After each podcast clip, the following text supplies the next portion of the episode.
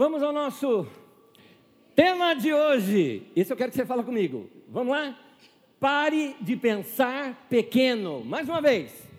Pare de pensar pequeno. Eu quero falar com vocês hoje sobre uma fé muito. Quando eu falo fé simples, eu falo porque ela se refere ao nosso dia a dia. Eu me refiro àquela fé simples de acreditar como pessoas, por exemplo, que eu cheguei a conviver, como foi no caso da minha infância, de acreditar que Deus nos daria alimento para o dia seguinte. É fé para o dia a dia, de coisas básicas da vida. E aprender a despertar a fé desta maneira. Então, uh, os textos são, são bem conhecidos, que eu vou usar hoje. A mensagem é uma mensagem muito simples, mas eu acredito, pode despertar o teu coração a algo. Eu quero começar lendo uma história de quando Jesus vai e faz uma visita na sua própria cidade natal. E ele encontra uma certa rejeição na sua própria cidade natal, tanto que ele cita um provérbio da época, ah, dizendo que o profeta não é bem recebido senão na sua própria casa. O motivo é que as pessoas ali recebiam muito bem Jesus como filho do carpinteiro. Quando viram, falaram: não é esse o filho do carpinteiro? Se Jesus tivesse chegado lá em Nazaré falando, gente, vou abrir uma carpintaria aqui, todo mundo, opa, esse aí é bom. Que eu lembro do pai dele, o José, era grande carpinteiro, ia bombar a carpintaria de Jesus lá. Mas profeta, ele, fazendo milagre, nós ouvimos falar de uns milagres que você fez lá em Cafarnaum. E aí as pessoas começaram a não, não acreditar. Não acreditava, como assim? É, eu sei que é anacrônico que eu vou falar, tudo bem. Tá? Eu joguei bola com ele, né? crescemos junto. Agora o cara fazendo milagre, como é que é isso? Então era isso que Jesus enfrentou naquele lugar. Eu quero te dar uma lição desse texto. Vamos ler o texto? Está nas nossas telas, em Marcos 6, de 1 a 6. Eu estou lendo pela nova versão internacional. O texto diz assim: Jesus foi para sua cidade acompanhado dos seus discípulos. Quando chegou o sábado, começou a ensinar na sinagoga. Muitos dos que o ouviam ficaram, ficavam admirados. De onde lhe vêm essas coisas? Perguntavam eles. Que sabedoria é essa que lhe foi dada? E esses milagres que ele faz? Não é este o carpinteiro? O filho de Maria, irmão de Tiago, de José, de Judas e Simão. Aqui tem quatro nomes de quatro irmãos de Jesus e as irmãs que não são citado o nome, que diz aqui: Não estão aqui entre eh, conosco suas irmãs? E ficavam escandalizados por causa dele. Jesus lhes disse: Só em sua própria terra e entre seus parentes e em sua própria casa é que um profeta não tem honra. E não pôde fazer ali nenhum milagre. Eu quero destacar essa frase e não pôde fazer ali nenhum milagre, exceto impor as mãos sobre alguns doentes e curá-los, e ficou admirado com a incredulidade deles. É interessante notar o fato de que Jesus não pôde, não disse que ele não quis, disse que ele não pôde, e o motivo era a incredulidade deles. Bom, vamos lá. Vamos trazer já de cara isso para nós. Primeiro, o que é milagre? Milagre é toda interferência de Deus na história. Eu sei que tem gente que não acredita em milagre, tem gente que abusa sobre o assunto de milagre. Mas, vamos falar, milagre é toda interferência de Deus na história. Se alguém diz o seguinte, ah, eu, ah, eu não acho que Deus possa interferir na história. O fato de você achar ou não achar não muda nada. Ele é Deus e você não é. Se ele decide interferir, ele decide e acabou. Ponto. É isso. Deus é Deus. Deus não cabe numa, numa caixinha de filosofia ou nem de teologia. Deus é maior do que tudo isso. Portanto, se Ele é Deus, Ele é soberano para fazer o que Ele quiser e como Ele quiser. Então, se Deus quer interferir na história, Ele interfere e acabou e ponto final, e nós não temos o que dizer, porque Ele, é, senão Ele não é Deus. Então, se Ele é Deus, Ele, ele, ele pode fazer isso. Portanto, toda interferência de Deus na história é um milagre. Mas é, é, é, quando alguma coisa ao meu redor é transformado por uma força que é muito maior do que a minha. E a Bíblia é cheia de relatos de milagres. A vida de Jesus é um grande milagre. O nascimento de Jesus, o Verbo se fez carne, é um milagre. A obra de Jesus, a vida e obra dele foi repleta de milagres. A ressurreição de Jesus eu considero um dos maiores milagres, se não o maior. O surgimento da igreja é um milagre. A descida do Espírito Santo em Pentecostes é um milagre. E aqui trazendo para nós, a sua salvação é um milagre. A tua vida a tua existência é um milagre. E um detalhe que a gente nunca pensa que isso é um milagre.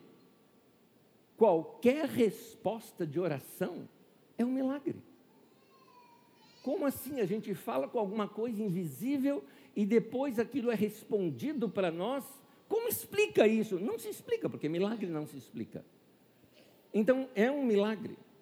Agora, é, se a gente pensar em, em termos da nossa vida, pensa assim: a tua vida é um milagre. O fato de você estar vivo é um milagre. Até porque alguns de vocês viram a morte cara a cara. Algum de vocês estava lá em hospital e tudo mais e viu, né, com a foice, está igual desenho, né? E daqui a pouco não é, não é você não na lista lá, não é a sua senha. Ah, e aí é uma boa pergunta também. A boa pergunta que eu gosto de fazer a pessoas que às vezes passaram por situações, um acidente que você fala, meu Deus, era para estar morto, mas continuo vivo. A minha pergunta é: por quê? Porque se Deus te leva para o céu, Ele te leva para um negócio melhor. O céu é melhor do que isso aqui. O céu é upgrade, o céu é, é, é, promoção, gente, entendeu? Agora, por que ele não nos leva nesse sentido? Porque ele ainda tem história para resolver com você. Ele ainda tem planos, projetos e propósitos para resolver através da tua vida. Senão ele te levava. O fato de você estar vivo é como se Deus dissesse o seguinte: Eu quero usar você ainda aqui. Depois você vem para cá. Agora não, agora eu quero você aí. E aqui é importante nós sabermos disso, porque se você é do tipo de pessoa que está pensando que a sua vida não tem valor algum, que talvez você tenha até passado na sua mente, afinal de contas, por que, que eu existo? Eu quero te dizer uma coisa: Deus, quando Ele te criou, Ele já tinha um projeto para ter te criado. Deus não faz nada por acaso, Deus faz tudo com um propósito. Costumo até dizer de que é como se Deus olhasse na, em toda a história, porque Ele está na eternidade, a eternidade é fora do tempo e da história. É como se Ele visse a, toda a história como uma grande régua, onde Ele visse passado, presente e futuro como uma coisa só para Ele. Então Ele olha aqui, Ele fala: nesse tempo eu quero realizar algo, é só fazer uma continha, Ele tem que nascer aqui e Ele fez você nascer. Ou seja, Deus te fez com um propósito. Você não existe por acaso. Isso é interessante. Começa a dar um valor para a nossa vida, assim, muito maior do que o que a gente possa imaginar. Agora, é, tem todo esse propósito de Deus na nossa história, mas a gente acabou de ler um texto onde Deus, através de Jesus, não pôde fazer um milagre. Ou seja, não pôde intervir. É, você já parou para pensar que esse texto lido hoje aqui para nós pode estar falando para mim e para você acerca da minha vida e acerca da sua vida? Ou seja, algo que Deus queira realizar na sua vida e através da sua vida e que você, ou eu no caso, está fechado para acreditar. Eu não quero ser um empecilho para o que Deus queira fazer através da minha vida. Eu acredito que você deve pensar assim também. Então, eu quero que Deus encontre em mim um coração totalmente voltado para Ele. Eu quero que Deus encontre em mim a minha fé. É isso que eu quero falar sobre fé. Eu quero que Deus, ao querer realizar algo na minha vida, encontre essa contrapartida que Ele espera de nós, que é a fé. A questão é que muitos de nós até mesmo acreditam que não tem fé, mas a gente, nós vamos, eu vou te mostrar que você tem fé. Mas por isso eu já quero dizer uma coisa para mim e para você aqui: você precisa usar a fé que você tem. Você tem fé, mas o fato de não usar a sua fé, a fé é como um músculo: se você usa, ela cresce, se não usa, atrofia. Atrofia. Então, uh, nesse texto nós vimos algo interessante. Precisa haver uma conexão entre o que Deus quer fazer e a fé de quem quer receber. Deus tem para dar, mas como Ele não viola o nosso coração humano, Ele respeita as nossas próprias posições, Ele espera de nós, pelo menos, que acredite. Aliás, como diz Hebreus 11,6, não é um texto que está aqui na tela, mas ele, é, é, ele nos ensina que aquele que se aproxima de Deus creia que Ele existe e que é galardoador daqueles que o buscam, que Ele recompensa aqueles que o buscam. Mas note, é esperado que aquele que se aproxima de Deus creia, ou seja, que use a sua fé. Eu não estou dizendo, como algumas pessoas falam, a fé é, é, a mão que move a Deus. Não, Deus, isso, é, isso é uma heresia. Deus não se move dessa maneira. A tua fé não move a Deus. Deus é Deus, meu querido. Nada move a Deus, é só a própria decisão dele que o move nesse sentido. Deus não muda, mas a fé, a minha fé, não vai mover a Deus, mas vai mover a mim me colocando no lugar certo. Ou seja, é como, por exemplo, uma rádio que ela está emitindo um sinal, o tempo todo ela está emitindo aquele sinal. E você tem a sintonia lá na sua mão. Se você não está na sintonia que aquela onda está, você não, não ouve.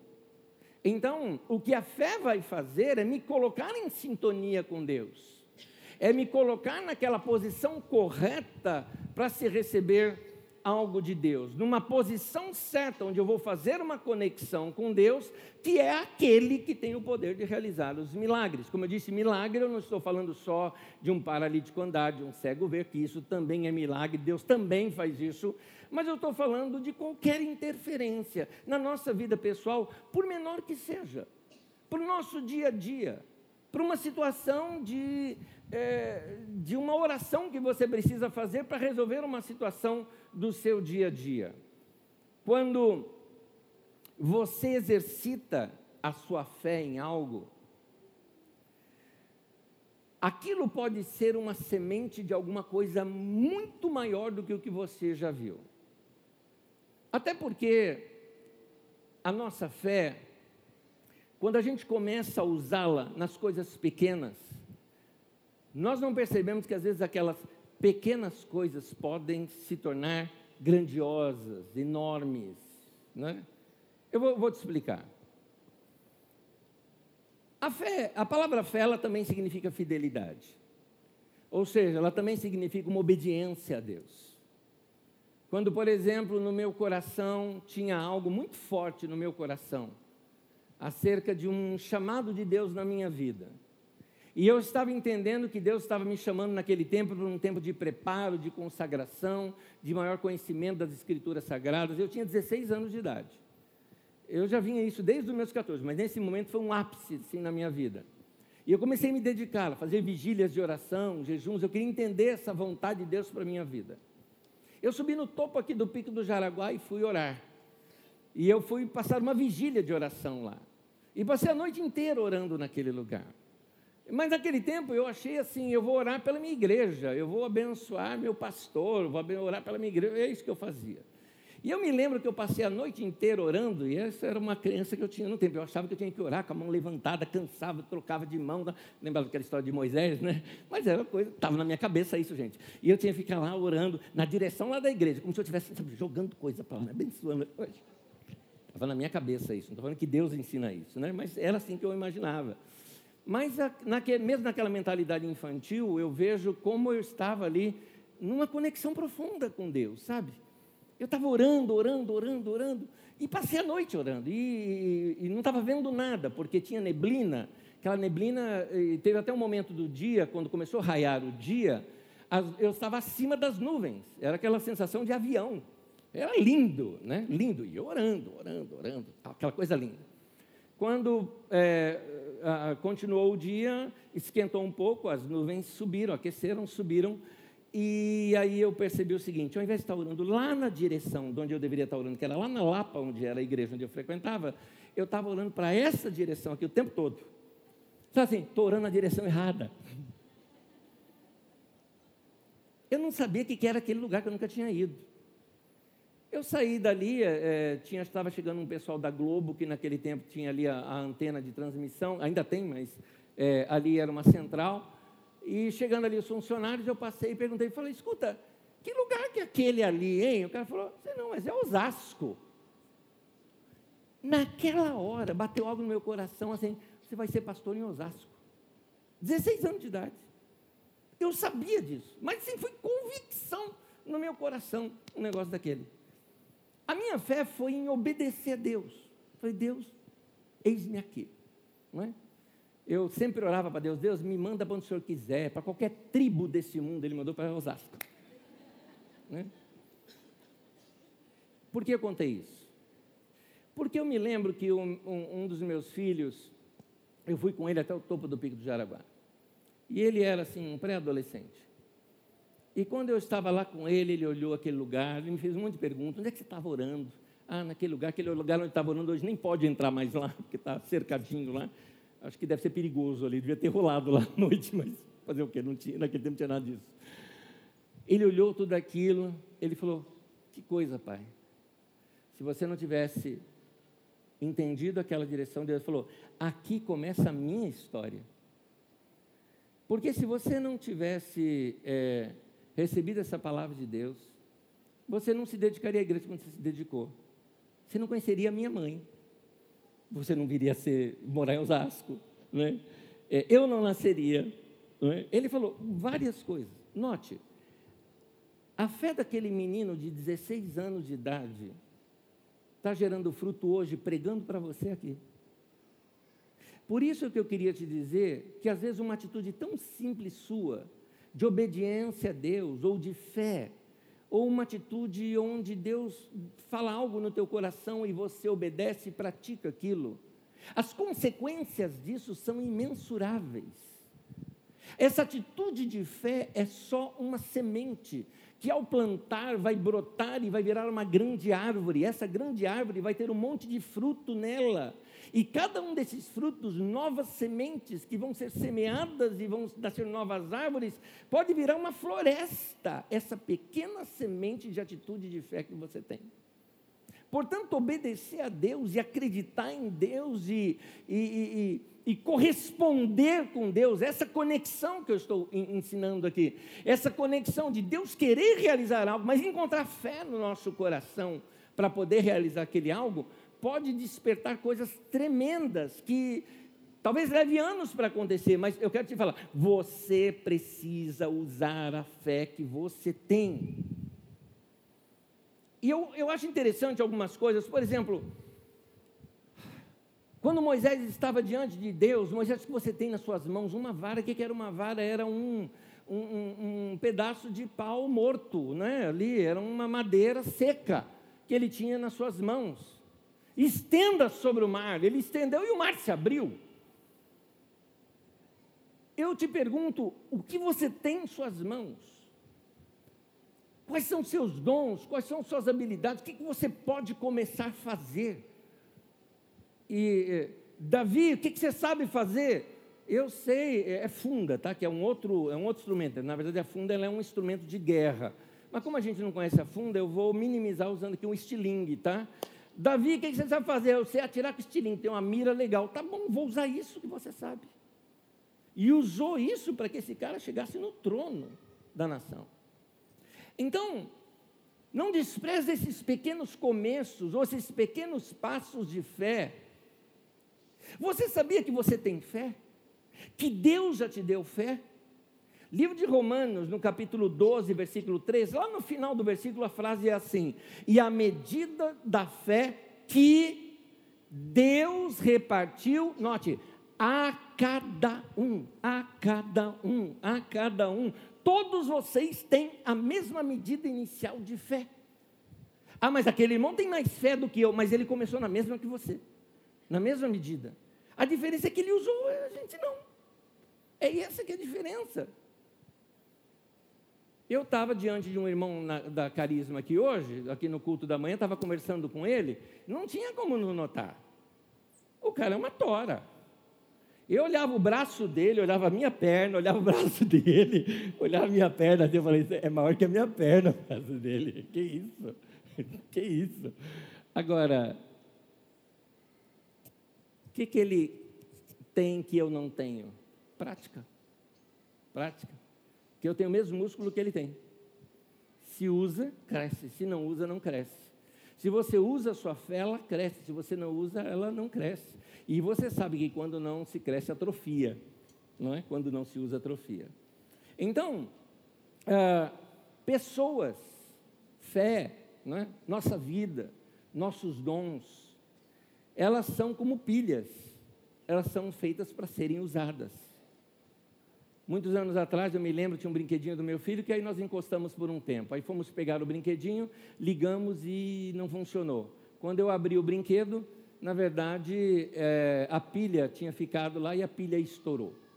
Por que, que aquela pilha estourou? Porque pilhas são feitas para ser usadas. Porque ela não foi usada, ela não só se estragou, como estragou tudo ao redor. Da mesma maneira, a sua vida é para ser útil, é para ser usada é para ter experiências com Deus. A sua fé é para beneficiar outros. É para produzir fruto. Uma árvore não come do seu próprio fruto. O fruto é aquilo que outros vão se alimentar da sua vida. Sua fé é para isso. Então, usa a sua fé. É pequena, mas é fé. Mas é fé. Deus não está preso à fé que nós temos, mas certamente Ele quer ver em nós algum sinal de fé quando nós lhe pedimos algo. A fé, você já sabe, ela pode ser do tamanho de um grão de mostarda. Talvez a gente não conheça muito isso, mas o grão de mostarda é mais ou menos um pouquinho maior do que o pingo no i que você tem dentro de um livro. Um pouco maior do que aquilo. Então, ah, a sua fé pode ser muito pequena, mas é fé. E vou te falar até uma outra coisa. É, o fato de você ter vindo aqui hoje, isso é fé. Como assim é fé? Ora, você saiu da tua casa, veio para cá. O que, que você espera encontrar no lugar desse? Qualquer pessoa que veio aqui sabe, lá eu vou cantar para Deus, lá eu vou ouvir palavra de Deus, lá no mínimo você fala, Deus existe. No mínimo. Isso já é fé. Então você tem fé. O fato de você ter vindo aqui também, cá entre nós, nenhum de vocês, eu acredito, eu acho que nenhum de vocês saiu da sua casa, veio para cá naquela, naquela sensação assim de, ah, não sei se lá vai ser bom, se não. Não, eu acho que a maioria de vocês, se não a totalidade de vocês, vieram para cá com a seguinte sensação: eu vou receber algo bom vai ser bom para mim. Porque pleno domingo, gente, se não é bom, você fica em casa. Mas se você vem, é porque você está acreditando que tem algo bom para acontecer na tua vida. E Deus está respondendo a essa fé sua no meio da adoração, aquele conforto do Espírito Santo que veio sobre nós, algumas coisas que nós já percebemos Deus falando com a gente aqui. E agora na mensagem, é interessante, tem até coisa que eu estou ensinando e o Espírito Santo está traduzindo para você, levando você até entender coisas que nem eu estou falando. De tanto que, que ele que ele está tá vendo fé no teu coração, falou, deixa eu falar isso aqui com ele. Então, uh, uh, você precisa usar essa fé. Você tem fé. Ah, mas minha fé é pequena. Mas é fé. Teve um homem que chegou diante de Jesus com uma fé que eu chamo de titubeante. O que, que é isso? Ele tinha fé, mas até ele achava que ele não tinha. Entendeu? Era bem essa sensação dele. A sensação dele era aquele negócio, eu creio, mas eu não sei se eu creio, tá? Eu é mais ou menos isso. Foi assim que mais ou menos que ele falou com Jesus. Vamos ler o texto, vamos ler o texto. Está aqui em Marcos 9, diz assim: Se tu podes alguma coisa, é o rapaz, o filho dele, estava passando, estava sendo problema, possesso por um demônio, sendo jogado no fogo, sendo jogado na água. O menino estava terrível. E ele não viu, nem os discípulos de Jesus conseguiram curar o menino. E aí ele, já sem esperança, fala assim: Se tu podes alguma coisa, falando para Jesus, tem compaixão de nós e ajuda-nos. Ao que lhe respondeu Jesus: Se podes, tudo é possível ao que crê. E imediatamente o pai do menino exclamou com lágrimas: Eu creio. Mas olha a segunda frase: Ajuda-me na minha falta de fé. É isso, ele está dizendo: Eu creio, mas eu não sei se eu creio. É isso que ele está querendo dizer. Agora, vamos lá. Como assim falta de fé? Ele tinha fé. Tanto que ele levou o menino até Jesus. Se ele não tivesse fé, ele não teria nem levado o menino até Jesus. Ele tinha fé. O que ele estava era cansado, decepcionado, é, desanimado. Usando termos modernos, termos de hoje, esse cara estava num esgotamento, numa síndrome de burnout. Não aguento mais nada, não sei, vivi por vida pelo meu filho e não aguento mais nada, não acredito em mais nada. É, não é que ele não acredita, é que ele está em conflito. Mas a misericórdia de Jesus é demais, né, gente? Eu não li aqui no texto, mas o que Jesus olha e pega e cura o filho e devolve para o pai, o filho são e salvo. Então, Jesus, ele pega aquela faísca, vamos chamar assim, de fé do homem e usa para fazer a fogueira do milagre, vamos chamar assim. É isso. Deus quer usar a fé que você tem, e olha a segunda frase, do tamanho em que ela estiver. É isso. Há um texto da Bíblia Sagrada que diz, tanto no profeta Isaías, e ela é citada também no Evangelho de Mateus, que ele não esmaga a cana quebrada e nem apaga o pavio que fumega. Ou seja, a sua fé já não está mais nem emitindo como se fosse uma lamparina, vai, uma vela, tá? Não está nem emitindo fogo mais. Ela só dá aquela fumacinha. Deus não vai chegar assim e fazer, ó. Não. Ele vai pegar aquela faísca e ainda vai usar aquela faísca que você tem. É isso que o texto está dizendo. Então, ele nos mostra, diante disso tudo, que a fé é uma força tão poderosa, mas tão poderosa, que bastaria um tantinho de fé, bastaria algo pequenino de fé, ou como ele mesmo diz, como um grão de mostarda, e já seria o suficiente. Texto de Mateus 17, 20, bem conhecido esse. Eu lhes asseguro que, se vocês tiverem fé do tamanho de um grão de mostarda, poderão dizer esse monte, vai daqui para lá, e ele irá, e nada lhe será impossível. O que Jesus está mostrando é o seguinte: você precisa usar a fé que você tem, é pequena, mas é fé. Olha o poder que tem essa questão da fé. Aliás, eu sempre parei para pensar por que, que a fé tem tanto poder assim. Um dia eu estava lendo as Escrituras e aquele texto que eu li aqui com vocês, me passou assim, despercebido o texto. Peraí, peraí, peraí, deixa eu ver se eu entendi o que eu pensei aqui. Eu estava meditando no texto, inclusive sobre outro assunto, mas tinha essa, essa frase no texto: segundo a medida de fé que ele repartiu a cada um. Então, é, e, e, no texto de Efésios que fala sobre a fé, pela graça vocês são salvos, mediante a fé, isso não provém de vós, é dom de Deus, é uma dádiva divina. Foi Deus quem deu Aí eu parei, olha, olha meu pensamento, eu parei para pensar.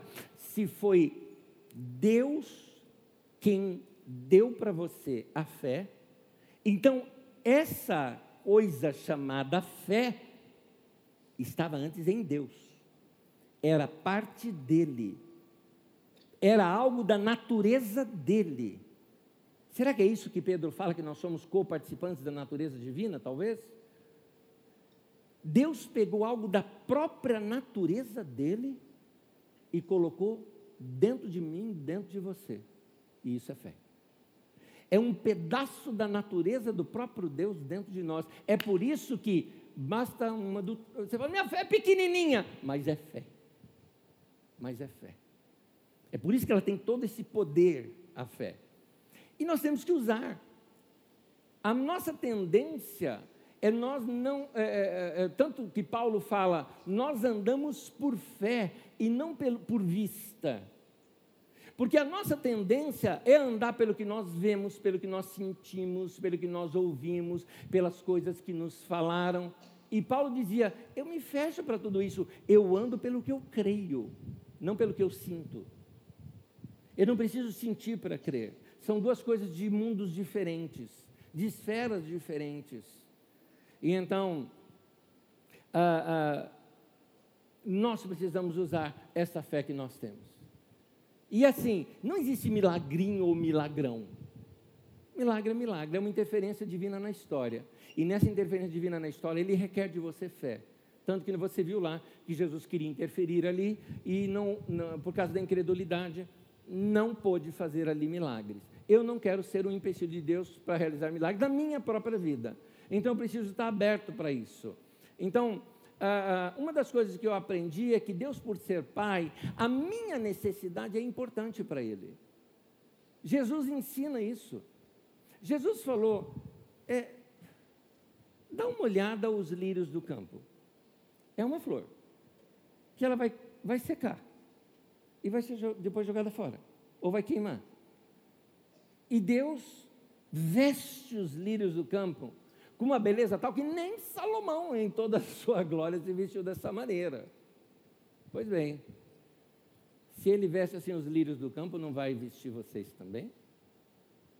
Por que, que vocês ficam com receio sobre o que vocês vão comer? Olha as aves do céu, elas não plantam, elas não colhem, no entanto, o Pai Celestial as alimenta. Se Ele alimenta assim as aves do céu, que dura tão pouco tempo, que morrem tão pouco tempo, não vai cuidar de vocês? Então, a lógica de Jesus é de que Deus se preocupa como um pai se preocupa até com detalhes do nosso dia a dia, como até roupa e comida. É porque, por que eu estou dizendo isso? Porque tem gente que acha, criar uma ideia de um Deus que criou o mundo, sentou lá não sei aonde, lá depois da última galáxia, e deixou tudo funcionando e está lá só esperando que ele não intervém, que ele não responde orações, que é um Deus distante, que é um Deus impessoal, que não adianta esse negócio de você orar, e que quem é você que no meio de 7 bilhões de pessoas Deus vai ouvir você, não é? Então, é, as pessoas é, é, criaram um Deus à sua imagem e semelhança. Na verdade, essa pessoa não tem misericórdia nenhuma por ninguém acha que Deus é igual a ela. Essa é que é a verdade. Mas Jesus diz: o meu pai não é assim. É, é assim que Jesus fala. O meu pai não é assim. O meu pai, ele faz nascer o sol sobre os maus e bons. O meu pai é assim. Então ele fala: o meu pai cuida até da tua roupa. O meu pai cuida até do que você vai comer. Ele cuida, mostrando que nós podemos conversar com Deus no dia a dia e exercer fé no dia a dia, confiança em Deus, até para suprimento de coisas humanas. Aliás, Jesus ensina isso. Tem um outro texto de Jesus onde ele fala: peçam, ser-vos-á dado, né? É, aliás, não, não é esse texto, é outro que eu quero falar. É aquele lá: pedi e dar-se-vos-á, buscar e achareis, Mateus 7, de 7 a 11. E, e, ele fala o seguinte: todo que pede, recebe, o que busca, encontra, o que bate, a porta vai se abrir. É, pois qual é o pai que se o filho pedir uma coisa, ele vai dar outra, né? Ele fala coisas ali da, da época que, usando figuras de linguagem ali para eles, né? E ele fala, ora, eu gosto do final disso aqui, ele fala, se vocês, sendo maus, ou seja, sendo humanos e falhos, sabem dar coisas boas aos seus filhos, quanto mais o Pai Celestial dará coisas boas àqueles que lhe pedirem. Me chama até a atenção de Jesus ter falado coisa, porque eu posso falar com isso com Deus também. Você pode ou não pode falar com Deus acerca da sua vida pessoal? Quem é que é solteiro? Vamos lá. Levanta a mão, gente. Deixa os outros ver. Oh, isso, vê assim, deixa a pessoa. Porque tem gente que estava assim, eu não sei, não sei se é, se não é tal. Agora tem certeza, olha que legal. Né? Depois reclama, ah, não arruma um namorado também. Tem que, tem que chegar cedo no culto, sentar lá fora, olhar para todo mundo, sorrir e tal. Né? É legal, né? Tem, tem, que chegar cedo, tem que sair mais tarde. Você enrola um pouquinho, vai para a hamburgueria, começa a vai, tudo bem e tal. Aquela coisa, né? Tem, tem que dar espaço, né? E nessas horas falar assim, eu, tal, já olha para o lado, tal. Tem que ser assim.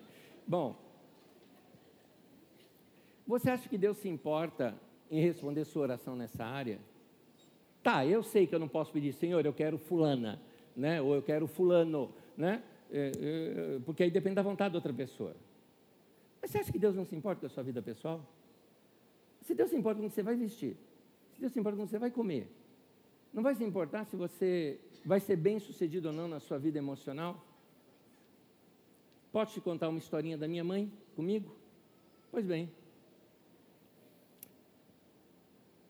1987, janeiro de 87, quarto domingo, eu dirigia o louvor numa igreja, era pastor numa igreja, mas eu fazia essa parte do momento de louvor na igreja. E aquela coisa assim, né? Era bem assim mesmo. Era boa tarde? Boa tarde, irmãos. Boa noite, que era num sábado, isso foi num sábado. Boa noite, irmãos. Vamos ficar em pé e adorar a Deus. Aleluia. E já começava. Tum, tum, tum, tum, já começava. E nisso que eu estou aqui, eu olhei, eu vi uma. Vou falar linguagem da época, né? eu vi uma mina lá no fundo. Assim. Eu olhei falei, sabe quando você. Até falei, não posso distrair aqui agora, vou cantar olhando para cá. Né? Cantando olhando para cá e assim. Passou. É, passou. Claro, era pastor. Pastor tem umas regalias. Terminada a reunião, né, era, estava em duas ali, né? Mas era uma que eu tinha olhado. É claro, né? Vi uns irmãos que estavam ali perto, que cumprimentaram. Sabe naquela hora, né? Abraça teu irmão, tal, tal. Eu só. Estava longe, não dava para. Ah, então, tudo bem, então. Aí eu depois cheguei para um desses irmãos, estava ali perto, falei, escuta, quem eram aquelas, uh, aquelas duas jovens? Estava ali, ah, é lá de Porto Alegre e tudo mais. Eu, hum, devia ser visitante. Na verdade, era a prima dela que era de Porto Alegre, ela era de uma cidade aí chamada Osasco. Eu era lá na Lapa, isso. Né? Mas eu sabia, ser pastor em Osasco um dia. Eu sabia disso. Mas passou. É, aí eu né, desanimei, esqueci. Só que acontece que no sábado seguinte eu vi de novo. Aí eu falei, eba, é legal. Tudo bem, mas não consegui conversar com a pessoa. Nada, nem comentei, nem falando, não dava. Aquele mundaréu de gente, gente. Quando viu, já foi embora. Só que eu estava assim, sabe? Sabe o coração tá batendo, né, daquele jeito? Fui para casa cantando, tá aquela coisa toda. Bom, cheguei em casa, minha mãe bateu os olhos em mim e falou: O que, que foi? Viu a passarinha verde? Eu falei, mãe, cedozinho. Ela falou, me conta. Eu falei, não, não tem que contar, foi só uma moça bonita que eu vi, achei legal tal. Ela falou, legal, você já orou? Eu dei um sermão de três pontos para minha mãe. Não, primeiro, como assim orar? Deus, ela tem a vontade dela, a vontade de Deus para minha vida. Aquela coisa, assim, minha mãe pegou e falou, não me enrola. Eu tinha meu, sabe onde era meu lugar de oração? No banheiro. Era meu lugar de oração. Ela falou, você acabou de chegar vai para o banho, já para oração agora. Ora lá, depois você fala comigo. Falei, mãe, mas você me perguntou, falou, mas como assim? Você consegue se desabafar comigo, contar para mim, que sou sua mãe, sou sua amiga, mas não conta para Deus? Você está querendo dizer que eu sou mais importante do que Deus na tua vida? Falei, mãe, aleluia. Claro, vou falar com Deus primeiro. Vou falar com Deus, né? Claro, falei com Deus, mas tá, que nada, passou aquele momento e tal. Eu estou casado com ela hoje.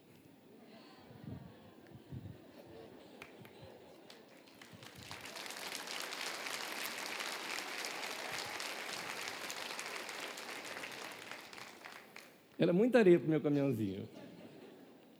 Todos os meninos da igreja gostavam dela e vinham falar comigo. Ai, pastor, eu queria te contar um negócio. Eu falei, ah, da Magda, né? É, é. Como você sabe? Falei, ah, revelação. Você e mais 20. né? Você acha que Deus não responde orações? Você acha que Deus não se preocupa com detalhes da sua vida? Nós tivemos uma experiência, eu nunca contei isso, acho que publicamente, uma experiência que não, não tem explicação. Não tem explicação. Nós estávamos dirigindo num lugar, estávamos numa situação tensa, porque eu estava dirigindo numa estrada que eu não conhecia, uma estrada beira-mar, uma tempestade horrível, o mar batendo na estrada e vindo a água. Sabe quando o mar bate, cai, né? Eu não sabia se eu parava, se eu não parava, porque estava um vento forte, sabe aquela situação assim? E assim, e nós oramos dentro do carro, falou, Deus, a gente está perdido, para onde a gente vai? Pode falar que você não acredita, mas nós vimos uma nuvem no céu, na meio da tempestade, uma nuvem mais clara que as outras, parecia uma seta, indicando. Eu falei, Marta, você está vendo que eu estou vendo? Eu falei, estou vendo, você lembra disso? Eu estou vendo também. Eu falei, vou seguir. Cheguei no lugar onde eu tinha que ir, gente. Acho que foi um anjo que ficou dele. Botaram anjo de ponta cabeça assim. Como é que se explica isso? Eu nem conto em público um negócio desse, porque parece. Parece. Parece idiota. Desculpa o termo que eu estou usando. Desculpa o termo. Mas parece. Para os outros. Até você ter a sua experiência. Porque a hora que você tem uma experiência como essa, tem uma coisa que gera no teu coração temor. Sabe aquela experiência como de Jacó? Jacó, quando acorda aquele sonho, fala assim: Deus estava aqui e eu não sabia. Era Deus que estava fazendo tudo isso, eu não tinha percebido. Então, meu querido, envolva cada detalhe da sua vida com Deus. É por isso que eu consigo entender melhor esse texto, Filipenses 4,19. Diz assim: O meu Deus, disse Paulo aos irmãos lá de Filipos, suprirá todas as necessidades de vocês, de acordo com as suas gloriosas riquezas em Cristo Jesus. Na tradução de Almeida diz é, que ele vai suprir cada uma das suas necessidades. Cada uma, seja qual for. Acredite nisso. Coloque a sua fé nisso. Que Deus é bom e Ele pode suprir tudo aquilo que eu posso precisar. Como é que eu posso edificar a minha fé? Como é que eu posso despertar uma fé que está dormente? Como é que eu posso fazer a minha fé crescer? A fé vem pelo ouvir e ouvir a palavra de Deus, diz a Escritura Sagrada em Romanos 10, 17. Então, quando eu escuto da palavra de Deus, eu estou recebendo fé. Tem várias maneiras de recebermos a palavra de Deus, diversas, diversas. Deus pode falar com você pessoalmente, Deus pode falar com você às vezes na letra de um cântico, já tive situações assim, está cantando um cântico, eu percebi que aquela palavra era para mim. Uh, Deus pode falar com você, como agora, no meio de uma mensagem, você fala, puxa, isso tem tudo a ver comigo, Deus está falando comigo. E Deus pode falar dentro de você, através da pessoa do Espírito Santo, que é Deus, falando com você. E a maneira como o Espírito Santo fala conosco é que a gente precisa entender. Algumas vezes o Espírito Santo fala conosco com uma impressão interior, um saber interior. Não é uma voz que eu ouço, é uma voz que eu sei, eu tenho uma convicção. Mas algumas vezes você vai perceber uma outra maneira de Deus falar com a gente. Atos 2, versículo 17, citando o profeta Joel, eh, Pedro diz assim: Nos últimos dias, diz Deus, derramarei do meu espírito sobre todos os povos, os seus filhos e suas filhas profetizarão, os jovens terão visões e os velhos terão sonhos. O sonho aqui, você pode pensar que o sonho seja o pesadelo noturno, o sonho noturno, mas eu queria tirar desse âmbito. Eu quero te falar que sonho também é aquilo que te move por dentro.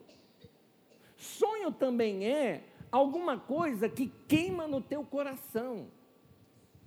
Sonho também é alguma coisa que é assim, aquele é o teu sonho, aquilo dá sentido para a tua vida. Quando você tem um sonho dentro de você e alguém toca naquele assunto, você até acorda, senta até mais na beira da, da cadeira, assim, para conversar com alguém, e tão empolgado que você fica dentro daqueles assuntos. Parece que quando você está perto daquilo que é teu sonho, parece que você só existe para aquele momento. É algo que te consome, no bom sentido, é algo que te envolve. Então, quando eu diria assim, reconheça esse sentimento e perceba Deus falando com você. Esse sonho de Deus na nossa vida, eu chamo de semente do propósito de Deus para a minha vida. Ou seja, o que Deus intencionava fazer comigo, o, o que Deus planejou quando Ele me colocou no mundo, compactou como uma semente, colocou dentro de mim, de você, na forma de um sonho, de um desejo, de alguma coisa que iria direcionar e dirigir a sua vida. É isso. É o seu sonho. É o seu chamado para a vida. Então, uh, uh, Provérbios 3,6 diz: reconhece-o em todos os teus caminhos. Perceba a voz de Deus. Reconheça a voz de Deus. Discirna que é Deus mostrando. Comece a perceber. Deus coloca essas sementes do plano dele para a tua vida em forma de sonho, alvos que queimam no seu coração.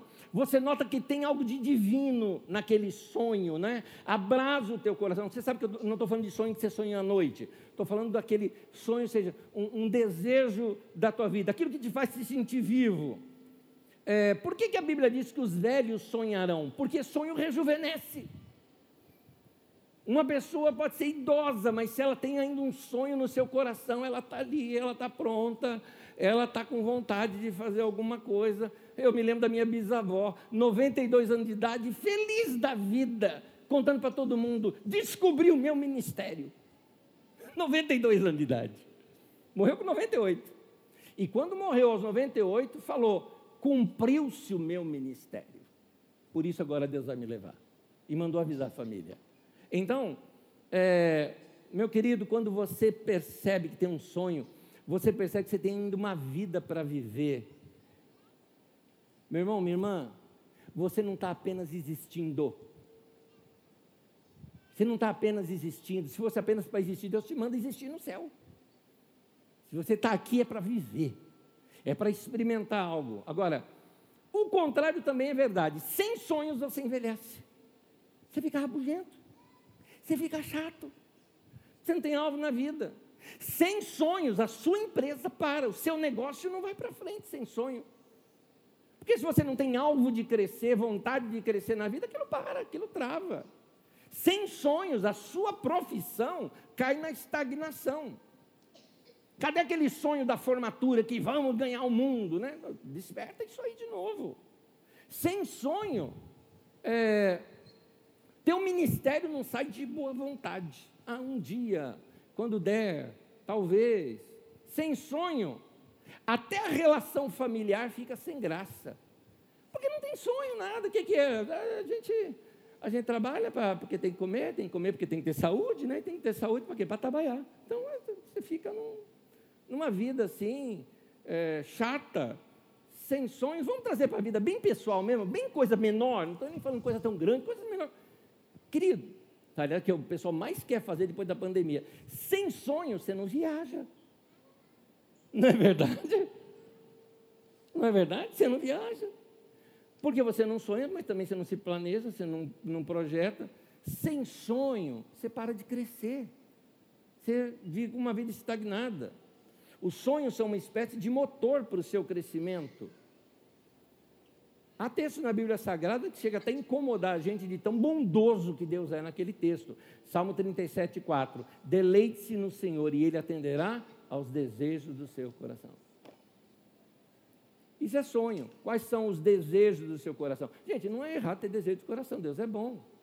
Ah, mas se o que eu desejar não é a vontade de Deus, Ele vai te falar, fala, filho, isso aí não, né? Ele vai falar, você vai saber que não. Por quê? Porque você vai perder a paz. Agora, você tem um desejo de algo, por mais maluco que seja, está em paz, continue na sua comunhão com Deus. O que eu estou te incentivando não é ficar inventando coisas na tua cabeça, mas é ter comunhão com Deus.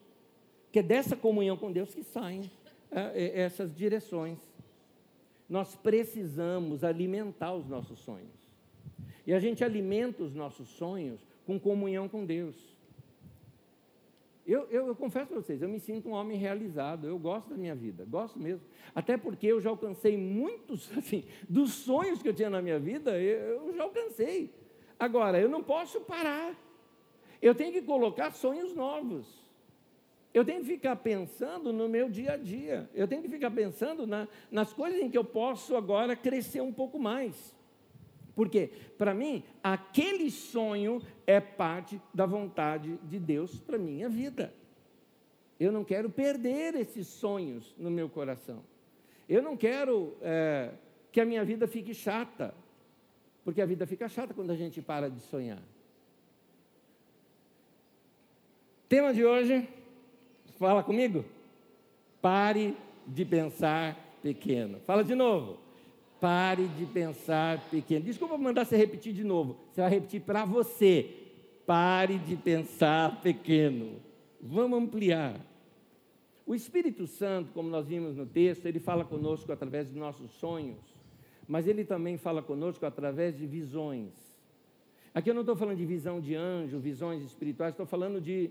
É, enquanto o sonho é um desejo, a visão é um objetivo, é um alvo claro. A visão é ver longe. Visão é ter já uma imagem clara do que você quer. Em outras palavras, enquanto o sonho é uma viagem, a visão é: amanhã eu vou tirar meu passaporte. Ou a visão é: eu vou ter que economizar tanto por mês aqui, fiz contas, porque eu pretendo viajar em tal lugar e aqui eu estou me organizando para isso. Visão é projeto. Ah, um homem de visão, é alguém, uma mulher que tem visão, o que, que é? É, ah, enxerga longe, enxerga longe? Espera um pouquinho, olha como que Deus falou para Abraão. Abraão, você lembra? Ah, Deus falou para Abraão, olha para o norte, para o sul, para o leste, para o oeste, toda essa terra que você vê, você vai alcançar. Não, não é bem isso que Deus falou para Abraão, você está pulando uma parte importante. Deus falou assim para Abraão, de onde você está, olha para o norte, de onde você está, olha para o sul, de onde você está quais os passos que você vai tomar para chegar até lá. Isso é visão. Então, ah, nós precisamos ter essa comunhão com Deus e pegar aqueles sonhos e agora tornar isso em planejamento. Aquele sonho vai virar agora uma visão organizada, administrada, e você pede claramente a Deus isso. Então, como ele mesmo disse, olha só, olha só o que Deus diz, João 16, 24. Até agora vocês não pediram nada no meu nome, peçam e receberão, para que a alegria de vocês seja completa. Eu falo, ele quer me dar só para me deixar feliz. A gente não é assim com os filhos também? Só para deixar feliz. Deus quer nos ver bem para que a alegria seja completa. Meu irmão, se você acha que Deus é aquele que criou o mundo assim, e que hoje ele só fala com aquele, sabe assim, ah, ele só fala lá com os apóstolos, com os pastores e tudo mais, você está muito enganado.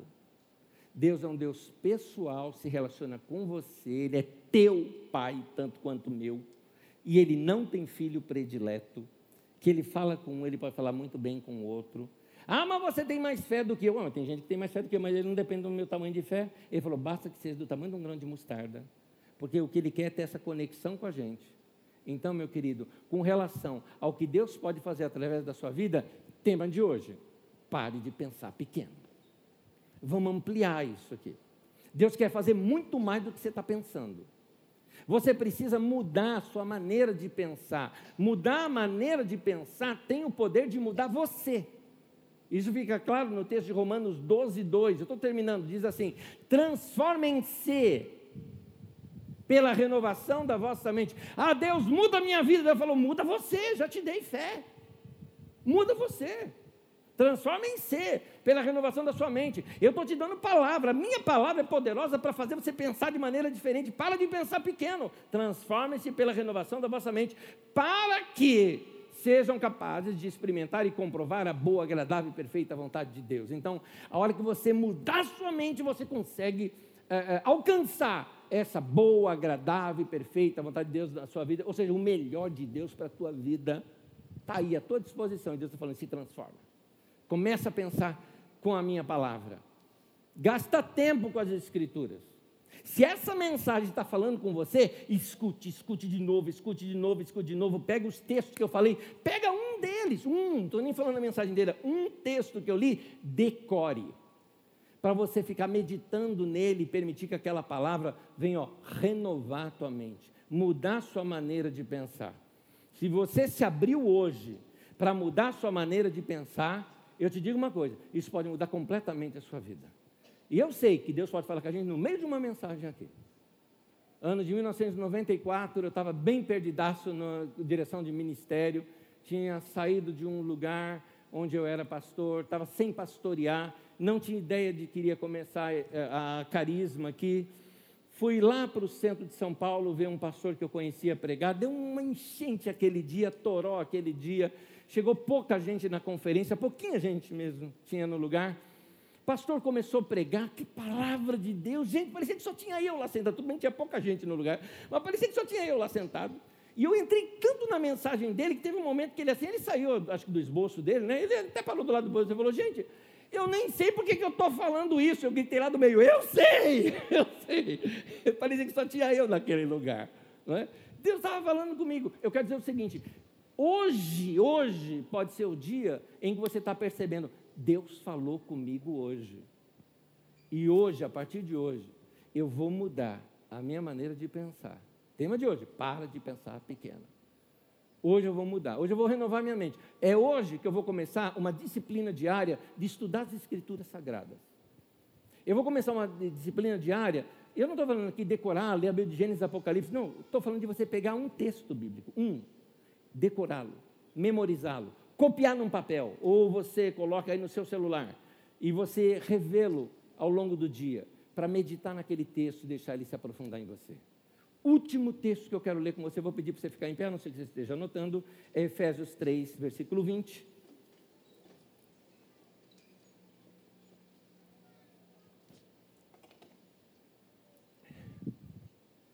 Olha o que diz o texto. Eu quero te mostrar uma coisa nesse texto muito interessante. Eu estou te ensinando que você pode pedir para Deus. E é interessante que você já viu que Deus vai dar porque Ele quer te dar, porque Ele quer te ver feliz. E olha o que o texto diz: Ora, aquele que é poderoso para fazer infinitamente mais do que tudo, tudo o quanto nós pedimos, do que tudo o quanto pensamos, conforme o seu poder que opera em nós. Já já eu continuo a leitura do texto. Presta atenção aqui comigo uma coisa. Olha só. Ah, o que nesse momento a tua fé consegue alcançar? Ou seja, o que você consegue ver? O que você está vendo? Eu estou te perguntando, qual é, é teu sonho? Pode ser um sonho mais imediato, pode ser um sonho a longa distância. Seja com você e Deus. Qual é o teu sonho? Aí de repente você fala assim: Não, mas a Bíblia diz que os meus pensamentos não são os vossos pensamentos que assim como uh, o céu está distante da terra, estão os meus pensamentos distantes de você. Sim, você não entendeu o texto. O que Deus está querendo dizer para você é o seguinte: eu duvido que você consiga pensar algo mais alto do que eu. É isso que Deus está falando. O que Deus está dizendo para você é isso daqui. Pensa uma coisa alta. Pensou. Aumenta. Pensei. Mais. Hum, mais. Cheguei no máximo. Ele falou: o meu é maior do que isso. A minha vontade para você ainda é maior do que essa que você está vendo. Por isso que o texto diz: ele é poderoso para fazer infinitamente mais de tudo que nós pedimos. Porque às vezes nem a gente sabe pedir. A gente está pedindo uma coisa para Deus, Deus falou, tá, eu vou te responder, só que eu vou responder um pouquinho mais do que isso, porque não é bem o que eu queria para você. É melhor do que isso. E aí quando aparece, você fala, puxa vida, ainda bem que Deus não me respondeu literalmente. Não é? Deus foi além aqui para gente.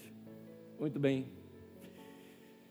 E aí o texto continua. Coloca o texto continuando aqui para mim. A Ele, e aqui seja a nossa adoração. A Ele seja a glória na igreja e em Cristo Jesus, por todas as gerações, para todos sempre. E a igreja toda diz: Amém. Que o nosso Deus receba a nossa adoração.